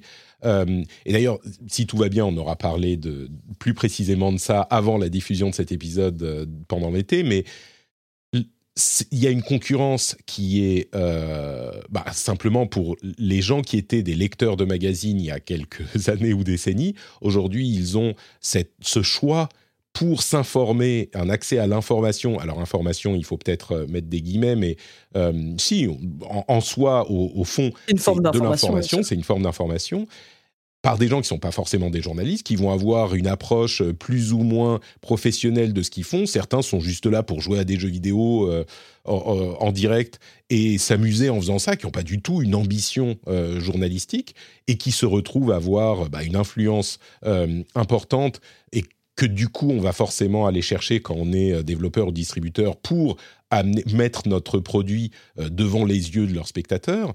Il y a donc toute cette euh, concurrence qui est sortie de nulle part en 10 ans. c'est forcément compliqué à vivre pour la presse spécialisée. C'est une concurrence au niveau économique et au niveau, bah, c'est lié au niveau de l'audience. comment ça se passe les relations avec ce monde euh, entre le, les journalistes professionnels et puis les influenceurs, euh, de ton point de vue Ouais, alors là, ça, dépend vraiment. C'est, euh, je pense que c'est vrai qu'on parle d'influenceurs au sens large parce que je pense que tout, tout le monde ne fait pas le même le même travail que ce soit sur Twitch ou YouTube. Je vois vraiment des, des streamers faire du travail de journalisme, vraiment, enfin vraiment faire un travail de journaliste dans le sens où ils, par exemple, vont refuser des opérations spéciales, être euh, transparents, en tout cas sur la manière qu'ils ont eu d'accéder au jeu. Et je pense qu'il y a quand même euh, cette espèce de, de, de, curiosité, en fait, de voir comment euh, ce qu'on peut faire du journalisme sur ce type de nouveau format. Pour ce qui est des influenceurs euh, au sens vraiment premier degré du terme, vraiment bah, des personnes qui vont effectivement faire plus de la communication et de la publicité que du journalisme. Là, je vais pas dire qu'il y, a une défiance, je dirais juste qu'il y a une acceptation du fait qu'on ne fait pas euh, le même métier du tout. Et, euh, et on constate, enfin en tout cas je dis on, mais moi par exemple je constate que oui, bah, la, perte, de pouvoir de la presse est indéniable par rapport, euh, aux influenceurs. Mais je peux pas vraiment donner d'idées arrêtées sur mon ressenti là-dessus parce que je comprends aussi pourquoi c'est dans l'intérêt des éditeurs d'avoir recours à des influenceurs plutôt que des journalistes Et je comprends aussi d'un point de vue consommateur, en fait, pourquoi ça peut être intéressant, en fait, de voir le jeu en direct plutôt que lire un papier où on s'imagine le jeu. Et, ce qui, oui, ce qui est, comme tu le disais, un métier différent, ça ne veut pas dire que dans la rédaction, et d'ailleurs toutes les rédactions le font aujourd'hui, il y a aussi des let's play, des trucs euh, équivalents. Des ah voilà, exactement, on l'a fait aussi. Ouais, mais sur, sur, le point de, on va peut-être euh, en, conclusion parler de cet aspect qui est important, sur l'aspect euh, perte de pouvoir des magazines et des sites spécialisés. Est-ce que tu penses effectivement que parce que la, manière dont je le vois, moi, c'est que euh, il y a un problème d'audience. Et aujourd'hui, malheureusement, euh, avec la publicité, bah, l'audience est reine et il faut afficher des, pages pour euh, faire rentrer de l'argent, avoir des revenus. Et il y a beaucoup de sites, en particulier des sites très exigeants qui font des formules d'abonnement, mais il y a un petit cœur de, de, fans qui va euh, essayer de, enfin qui va souscrire à ce genre d'opération, mais ça suffit généralement pas à faire vivre une rédaction dans son ensemble, donc on a forcément besoin de la, mm. pub ensuite. Euh, donc ça, je pense que c'est établi, mais est-ce que tu penses que les relations avec les éditeurs se sont vraiment transformées avec la montée des influenceurs? Genre les éditeurs se disent, bon bah on n'a pas vraiment besoin de vous. Euh, est-ce qu'il y a des, magazines qui vont pas recevoir un jeu en avance pour pouvoir le tester et proposer le test au moment de la sortie? Est-ce que c'est quelque chose de, standard aujourd'hui? Parce que moi, j'ai l'impression que les développeurs, et tu vas me dire si je me trompe, les développeurs se sont pas dit bon bah on va plus parler à Gamecult, Gameblog et, Canard PC parce qu'il y a aujourd'hui euh, je sais pas quel ponce ou je sais pas quel influenceur qui va pouvoir nous faire une vidéo sur notre euh, sur notre jeu. J'ai ah oui, l'impression qu'il y a eu ce pourrissement des relations, mais euh, non, non, honnêtement, enfin, je le, je le vois pas non plus dans le sens où euh, à chaque fois, par exemple, que j'ai voulu tester un jeu, euh, vraiment, c'est arrivé hein, parfois qu'on doive l'acheter nous-mêmes parce que soit l'éditeur répond pas, soit il veut pas nous le donner, j'en sais rien. Je connais pas les raisons exactes, mais en tout cas, j'ai quand même le sentiment que on est toujours là, perçu peut-être comme complémentaire au travail des, des streamers ou, ou eux, leur travail est perçu comme complémentaire par rapport au nôtre, j'en sais rien. Mais je vois, je constate quand même une cohabitation et surtout du côté des, des, éditeurs qui rechignent jamais enfin, à nous envoyer euh, des tests. Enfin, j'ai jamais eu le sentiment de devoir dire bah quand même, on est un magazine depuis, euh, on existe depuis euh, depuis plus de 15 ans. Vous savez pas qui je suis, mais enfin. Ouais, voilà, c'est ça. Non, non, franchement, là-dessus, je suis d'accord. Je, je suis complètement d'accord avec ton, ton constat. Ouais. Mais, mais bon, il n'empêche que c'est un truc dont on parle depuis longtemps. La presse spécialisée est en difficulté, ça c'est certain. Euh, et puis on a vu même avant les histoires, les difficultés de euh, Canard PC et de euh, Gamecult aujourd'hui avec la, revente. Et puis il y a eu Gameblog qui a eu cette cette situation judiciaire. Ouais, rocambolesque où ils sont toujours là. On ne sait mm. pas très bien qui est là, comment, pourquoi. Enfin bref. Mm avant ça, il y a eu des journalistes qui ont quitté des rédactions, euh, des gens qui sont au bout du rouleau. On a vu en particulier chez Gamecult euh, plusieurs euh, qui sont partis, dont d'ailleurs le plus l'exemple le plus notable, c'est celui de Gotos, qui est devenu influenceur, mais qui fait son enfin, influenceur, oui, techniquement c'est ce qu'il est, et qui fait ça de manière bah, aussi éthique qu'il le faisait à, à, à Gamecult, mais qui du coup analyse euh, chaque matin ou presque, on va dire trois fois par semaine, analyse l'information, fait des comptes rendus euh, avec beaucoup de rigueur, qui a amené son public de euh, game cult, parce que comme tu le dis, les gens, c'est des, des signatures, c'est des gens qu'on connaît dans ce genre de, de, milieu. Et donc, il a ramené son public, il a connu un succès, je pense, qui était assez, qui est assez impressionnant. Et, donc, il y a cette, euh, cette sorte de, transition, et toi-même, euh, tu en as été victime, puisque euh, Canard PC a dû réduire la voilure pour des raisons qui sont peut-être un petit peu différentes, des raisons très pratiques, hein, de, de, de oui, papier. De... C'est ça, exactement. Mais... oui, oui c'est vrai que c'est particulier, ouais. Mais du coup, la presse spécialisée aujourd'hui est dans une situation qui est très difficile, que tu as ressenti très, personnellement. Euh, comment tu, tu vois la situation de la presse spécialisée aujourd'hui et comment tu penses que ça peut évoluer? C'est une question vaste, mais euh, je suis curieux d'avoir l'analyse ou la, vision de quelqu'un qui est au milieu du truc. Alors aujourd'hui, j'avoue que je trouve la situation euh, un poil déprimante, mais dans le sens où Gamecult c'est un média que j'adore, Canard PC aussi, JV Le Mag aussi, c'est des médias que j'ai pas envie de voir en difficulté, que j'ai envie de continuer à pouvoir lire et, à pouvoir soutenir. Euh, les, les, raisons qui font que le, la presse va mal, bon bah on l'a dit, c'est aussi lié au prix du papier pour ce qui est le cas de, de Canard PC. Mais voir. Que ça touche JV aussi d'une certaine manière. Bah voilà, ça les touche aussi. bah oui, forcément, ils ont dû augmenter leur prix également et et ça, en fait, la presse papier jeux vidéo devient vraiment un objet de luxe. Hein. C'est hallucinant. Hein. Et, euh, et, pour le cas de Gamecult, bah ouais, c'est ça. C'était vraiment un des derniers sites. Euh, enfin, c'est toujours un des derniers sites. Euh, enfin, en tout cas, qui prône l'indépendance, qui n'hésite pas à faire des enquêtes sur les dessous de l'industrie. Et donc moi, effectivement, voir tout ça en difficulté, ça m'attriste énormément. Mais pour finir sur une note plutôt, une note d'espoir, je trouve que le cas de Gotos que tu as cité, est ultra intéressant parce qu'effectivement, il applique le métier de, journaliste. Il fait vraiment son taf avec la même rigueur que celle qu'il avait à l'époque de Gamecult, euh, mais sur Twitch. Et je trouve que c'est une, une voie intéressante et j'espère voir ce type d'initiative euh, euh continuer d'arriver, dans le sens où euh, c'est c'est super chouette en fait de voir des bah, justement le côté diffusion de jeux en direct sur Twitch, mais cohabiter avec des formats plus éditorialisés. Et euh, je pense que c'est euh, quelque chose que j'aimerais vraiment voir se développer euh, dans les, dans les années à venir. Je serais très curieuse de voir ce que ça peut donner. Hmm. Bah, c'est compliqué parce qu'effectivement, il y a, c'est indéniable, les sites de jeux vidéo qui sont en, difficulté et peut-être que c'est lié justement aux frais de, Parce que c'est une des questions qu'on se posait il y a quelques semaines quand on parlait spécifiquement de Unify. Est-ce qu'il y a encore un public suffisant pour faire vivre des sites de jeux vidéo.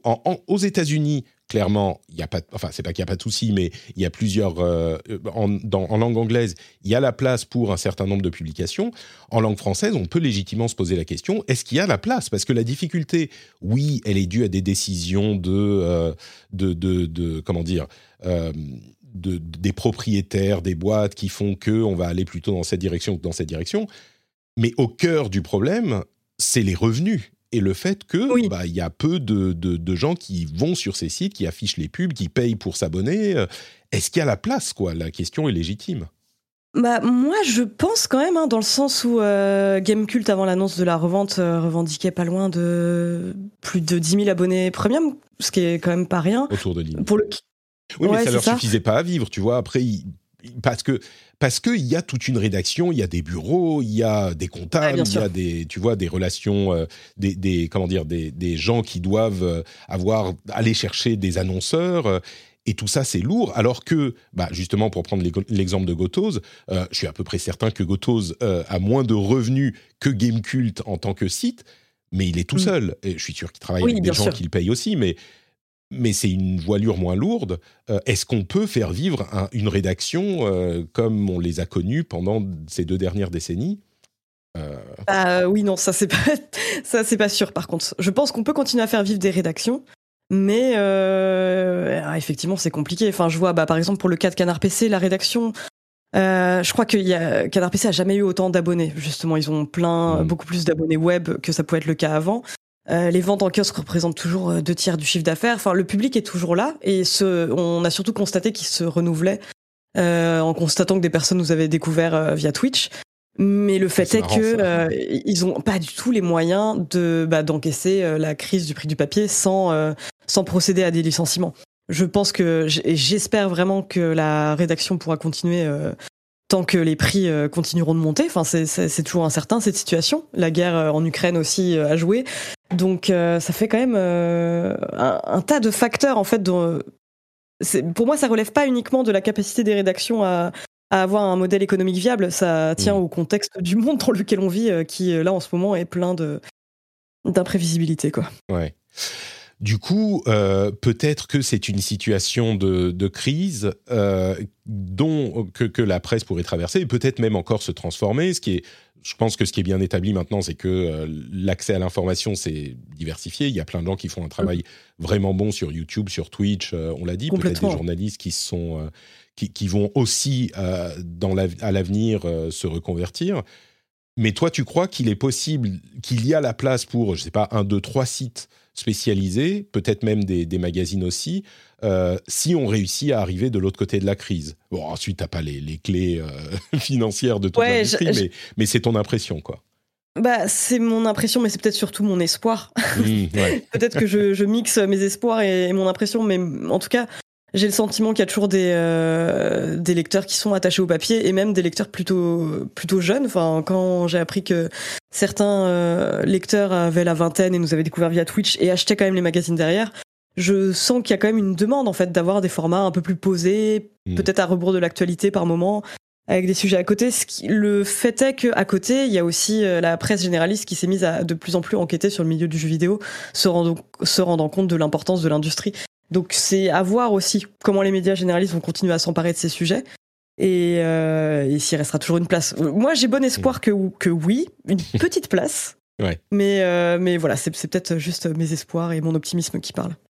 C'est un aspect qu'on n'a pas évoqué, mais effectivement, la presse généraliste pa- parle beaucoup plus de ces sujets et du coup, les médias spécialisés sont euh, un petit peu squeezés entre les, euh, les influenceurs et la presse généraliste. C'est sûr, un test, euh, bah, un test d'un gros jeu, il va sortir, euh, il va y avoir euh, au Monde, à- au Figaro, des gens formidables qui vont, qui vont faire ce genre de choses. Mm. qui, qui ont d'ailleurs parfois été débauchés de la presse spécialisée, forcément. Bah, c'est ça. Mais, Oui, ce que j'allais dire, c'est qu'au début, on aurait, je pense que les lecteurs auraient peut-être eu plus tendance à se méfier d'un test qui sort dans le Figaro, le Monde ou n'importe quel média généraliste. Mais le fait est que la plupart des personnes qui occupent euh, ces postes et qui écrivent sur le jeu vidéo euh, viennent de la presse spécialisée, ont grandi en, en jouant aux jeux vidéo et sont tout aussi compétents que des personnes de la presse Ouais. spécialisée quand il s'agit de parler de jeux vidéo. C'est juste, euh, par exemple, sur les tournures de phrases que ça va un peu changer. Il y aura moins de, de jargon lié aux jeux vidéo, on va dire. Mais, euh, public, en soi, euh, ouais. Ouais, c'est ça. Moi- Moi, je suis comme toi, je veux espérer qu'il y aura toujours la place pour une, deux rédactions de passionnés qui vont vouloir faire ce métier euh, et qui réussiront. Imaginons même que les choses se passent mal du côté de Gamecult, Gameblog euh, et d'autres. J'imagine qu'il y aura toujours un groupe de journalistes qui voudront faire quelque chose et qui pourront remonter quelque chose, euh, peut-être ailleurs. Euh, Oui, bah, par exemple, on parlait de Science et Vie, enfin Reworld, il y a le cas Science Ouais. et Vie, il y a eu Epsilon derrière, et j'ai envie d'imaginer ce genre de, perspective euh, si, euh, enfin, admettons que ça se passe mal pour Gamecult, hein, mais euh, j'aime- j'aimerais vraiment en voir euh, un média indépendant en surgi- surgir en fait de cette crise. Et on pourrait espérer, il y a eu des aventures comme ça euh, aux, aux États-Unis. J'évoquais il y a quelque temps Jeff Gertzman et Giant Bomb, par exemple. Euh, mais c'est marrant parce que du coup, euh, au fur et à mesure, bah, il faut euh, faire rentrer de l'argent, donc il y a des relations publicitaires et ça grossit, et puis on va peut-être revendre la boîte, et puis du coup, Gertzman est parti de Giant Bomb. Euh, bon, mais c'est des cycles comme ça, mais j'espère qu'il y, aura, y aura la place. Il y a un truc qu'on n'a pas évoqué, c'est le, le burn-out des journalistes de jeux vidéo qui sont... usés euh, jusqu'à la comment on dit jusqu'à la moelle jusqu'à la toile jusqu'à je sais pas quoi. Euh, et, on en a vu beaucoup partir parce qu'ils en pouvaient plus. Euh, c'est un métier qui est euh, compliqué qui est fatigant. Est-ce que toi c'est quelque chose qui a, que tu as constaté depuis que tu y navigues ou tu as eu de la chance et tu as, plutôt été épargné? Bah, disons que ce, j'ai pas été en burn-out, mais avant de rejoindre Canard PC à temps plein, euh, quand j'étais euh, pigiste, je ressentais beaucoup plus cette fatigue en fait. Mm. Cette fatigue de, euh, de, de passer des heures sur un jeu pour en tirer juste une page, euh, sans avoir euh, effectivement la, la sécurité de se dire. Enfin, je pense que c'est beaucoup plus facile de travailler sur le jeu vidéo quand on le fait à temps plein, forcément, parce que euh, moi, j'avais tendance à me dire bon bah une minute que je passe de- en plus sur ce jeu sans euh, pouvoir trouver quoi que ce soit de nouveau à y écrire, c'était une pression quelque part. C'était euh, perçu comme une perte de temps. Enfin, moi, je le percevais Mhm. comme une perte de temps. Et ça change complètement. euh, ça travestit un peu ton, ton rapport au jeu vidéo. Euh, en tant que salarié, c'était beaucoup plus tranquille dans le sens où je savais à peu près le. Mais c'est aussi parce que c'est un magazine papier. Euh, je savais le nombre de pages qui m'étaient allouées. C'était euh, vraiment suffisamment confortable pour que euh, j'ai pas du tout ce sentiment de bah, de, de m'épuiser. Vraiment, même pas du tout. J'avais des conditions de travail assez idéales. Mais euh, je, je comprends en tout cas. Enfin, je vois d'où peut venir le burn-out dans le sens où certains médias, bah, c'est le cas de Game Cult, ont une volonté beaucoup plus euh, une couverture beaucoup plus exhaustive. Par exemple, des événements euh, qui vont euh, Mm. qui vont avoir lieu. Tout ce qui est conférences jeux vidéo en plus à couvrir. C'est à partir du moment où on est euh, un, un minimum exhaustif, c'est forcément euh, une source d'épuisement, je pense, Ouais, pour ouais. euh, pour les journalistes. pendant, Il pendant faut un travail de curation, un travail d'éditorialisation, ouais, forcément. Ok. Eh ben écoute, euh, je pense qu'on arrive. Je t'avais dit qu'on ferait en- environ une heure. On est, on a un peu dépassé. Euh, J'ai pas du tout vu le temps passer, désolé. oh bah écoute, si t'as pas vu le temps passer, moi je, je m'inquiète de faire trop long. Peut-être que les auditeurs verront pas le temps passer non plus. Euh, c'est plutôt bon signe. Merci Julie de nous avoir euh, parlé de, de, tout ça, de, de, ta vie pendant et de la presse bah, pendant un petit peu. Merci beaucoup. Euh, merci beaucoup Patrick. Vraiment, je suis très contente de, de commencer cette collaboration avec toi et, euh, et vraiment, bah, j'espère en tout cas que ça n'a pas été trop ennuyeux pour les auditeurs et qu'il y aura au moins quelques éléments sur l'état de la presse actuelle qui les intéresseront. Je, je, pense que euh, ils sont pour ceux qui sont sur la plage, tu vois, ils ont passé euh, une heure et demie euh, tranquille en notre compagnie. Je suis sûr que ça les a, ça les a distraits et intéressés. J'espère en tout cas. Bah, dites-nous ce que vous en avez pensé. Et puis on revient à des épisodes plus classiques à partir de. Alors a priori, ça sera la semaine prochaine. Hein, on est en, normalement en août. Et bah, on verra ce qui sera passé à ce moment. Et on sera avec Julie, notamment. Et, Mais oui, tout à fait. ça sera le début d'une collaboration officielle. Alors, on verra combien de temps on pourra te garder jusqu'à ce que euh, peut-être un, grand groupe de presse euh, vienne te, dérober à Erwan et moi.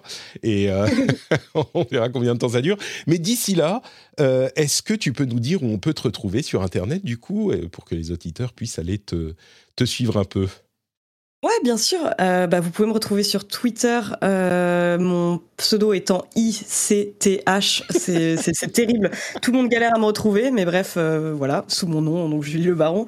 Et j'ai une chaîne Twitch désormais, où je vais, je pense, faire des let's play. Tout de suite.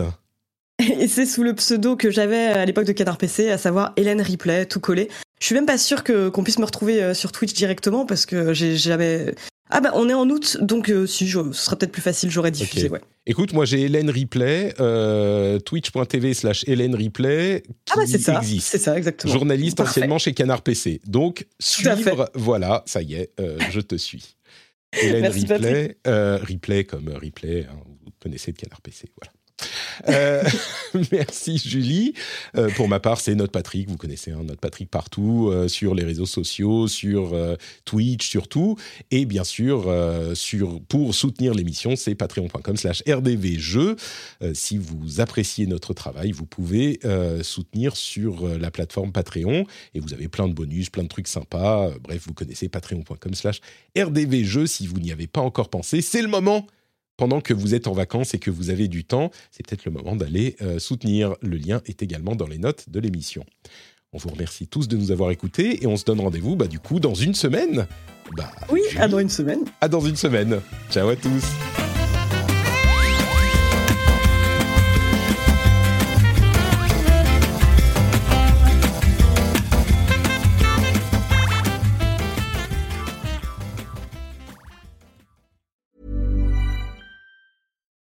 When you need mealtime inspiration, it's worth shopping Kroger, where you'll find over 30,000 mouthwatering choices that excite your inner foodie. And no matter what tasty choice you make, you'll enjoy our everyday low prices, plus extra ways to save, like digital coupons worth over $600 each week. You can also save up to $1 off per gallon at the pump with fuel points. More savings and more inspiring flavors make shopping Kroger worth it every time. Kroger, fresh for everyone. Fuel restrictions apply.